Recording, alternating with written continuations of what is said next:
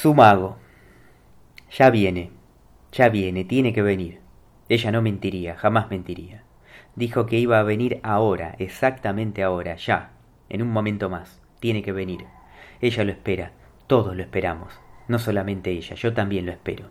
Soy uno más de ellos, los que lo esperan. Soy el único en realidad, el único que también lo espera, además de ella.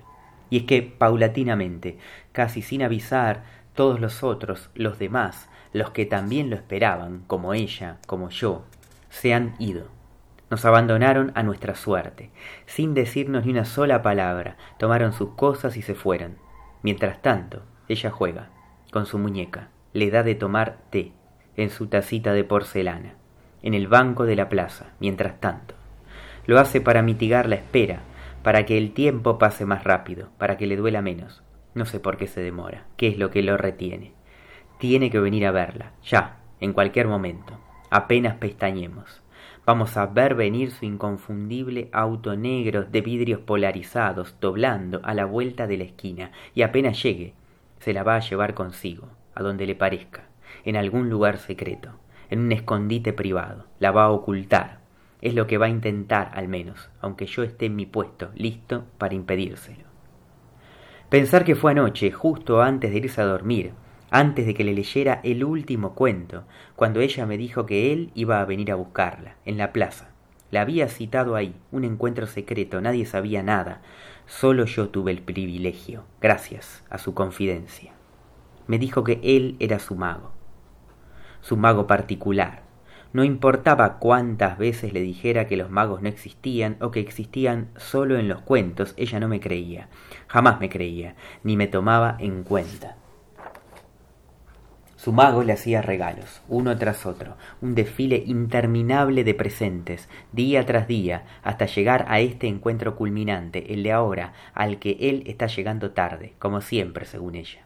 Ya viene, ya viene, tiene que venir, no puede ausentarse por más tiempo, no va a dejar esperándola ni un solo minuto más, no va a ser tan cruel, al menos no con ella, no puede dejarnos así, esperándolo. Es hora de que venga, ya, es necesario que venga a terminar su obra, la que empezó apenas se conocieron, hace un tiempo. Ahora ella la peina, en este preciso momento. Peina suave y delicadamente a su muñeca, después de haber tomado juntas el té en tacitas de porcelana. El auto negro llega, a la vuelta de la esquina, doblando, tal como estaba previsto. Vidrios polarizados que reflejan el azul del cielo. Por fin viene alivio, suspiro. Al fin viene a verla, viene a dar cuenta de ella. Cierra la puerta del auto, camina a su encuentro. Ella da dos pasos hacia él, un hombre alto, elegante y sobrio, vestido completamente de negro. Se los ve muy juntos, muy cerca uno del otro, casi pegados. Por un momento sus dos siluetas se confunden, se vuelven una sola, se abrazan. Al menos es lo que alcanzo a ver desde donde estoy. Él, tan alto y tan viejo, ella, tan pequeña, se marchan juntos. Ella sube a su auto negro y ya no los alcanzo a ver más, desaparecen, se pierden dentro de esos vidrios polarizados. Pese a que permanezco ahí en las sombras, mientras los veo marcharse juntos, mi posición es inútil, igual que mi cautela. Una nena de nueve años con un cincuentón alto, viejo y encorvado al que ella llamaba su mago. Eso es todo lo que sé, es lo que me dejan ver, es lo que quieren que yo sepa. Un extraño ese hombre, para mí y para ella. Para ella también era un extraño, lo sé, al menos hasta que llegaron a conocerse íntimamente, hace un tiempo, casualmente.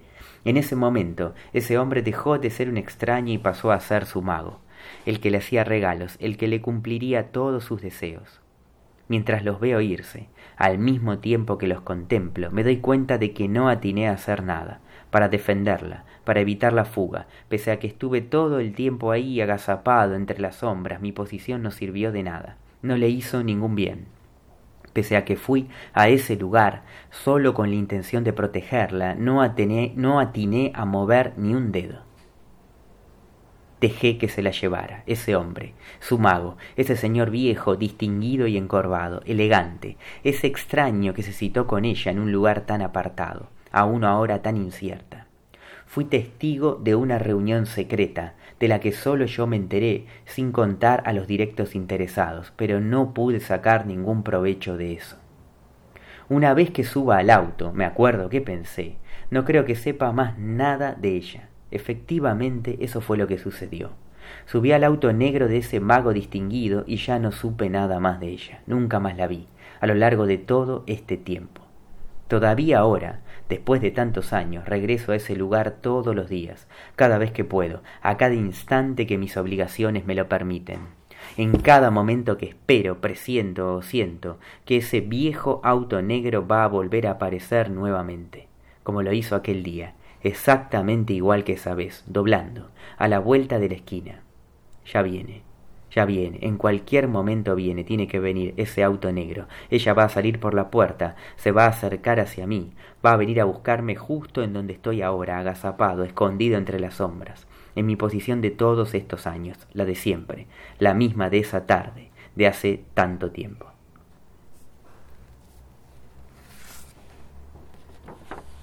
Vendrá como si nada como si todos estos años jamás hubieran transcurrido, al menos no para ella, fresca, inmaculada, eterna, anclada para siempre en sus nueve años, tomando el té con su muñeca, la misma de aquella vez, en su taza de porcelana.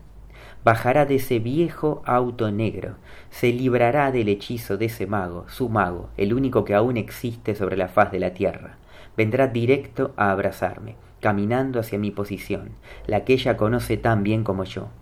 Un abrazo tan prolongado y tan cálido que creo que nunca más podré despegarme de ella. Cuando venga, saldré a su encuentro. Eso es lo que voy a hacer. Lo tengo todo bien pensado, muy planificado. No voy a dejar que ella me busque, no. Voy a ser yo quien vaya directo a su encuentro. Nos iremos juntos, ella y yo, lejos de ese mago, ese hombre extraño que le hizo tanto daño, que la encantó durante todos estos años. Ya viene, ya viene, tiene que venir, en un momento más, apenas un poco más. Yo mientras tanto sigo esperándola acá, escondido entre las sombras, agazapado. No vaya a hacer que ella no me encuentre en mi posición, y que ya nunca más la encuentre, para siempre, definitivamente.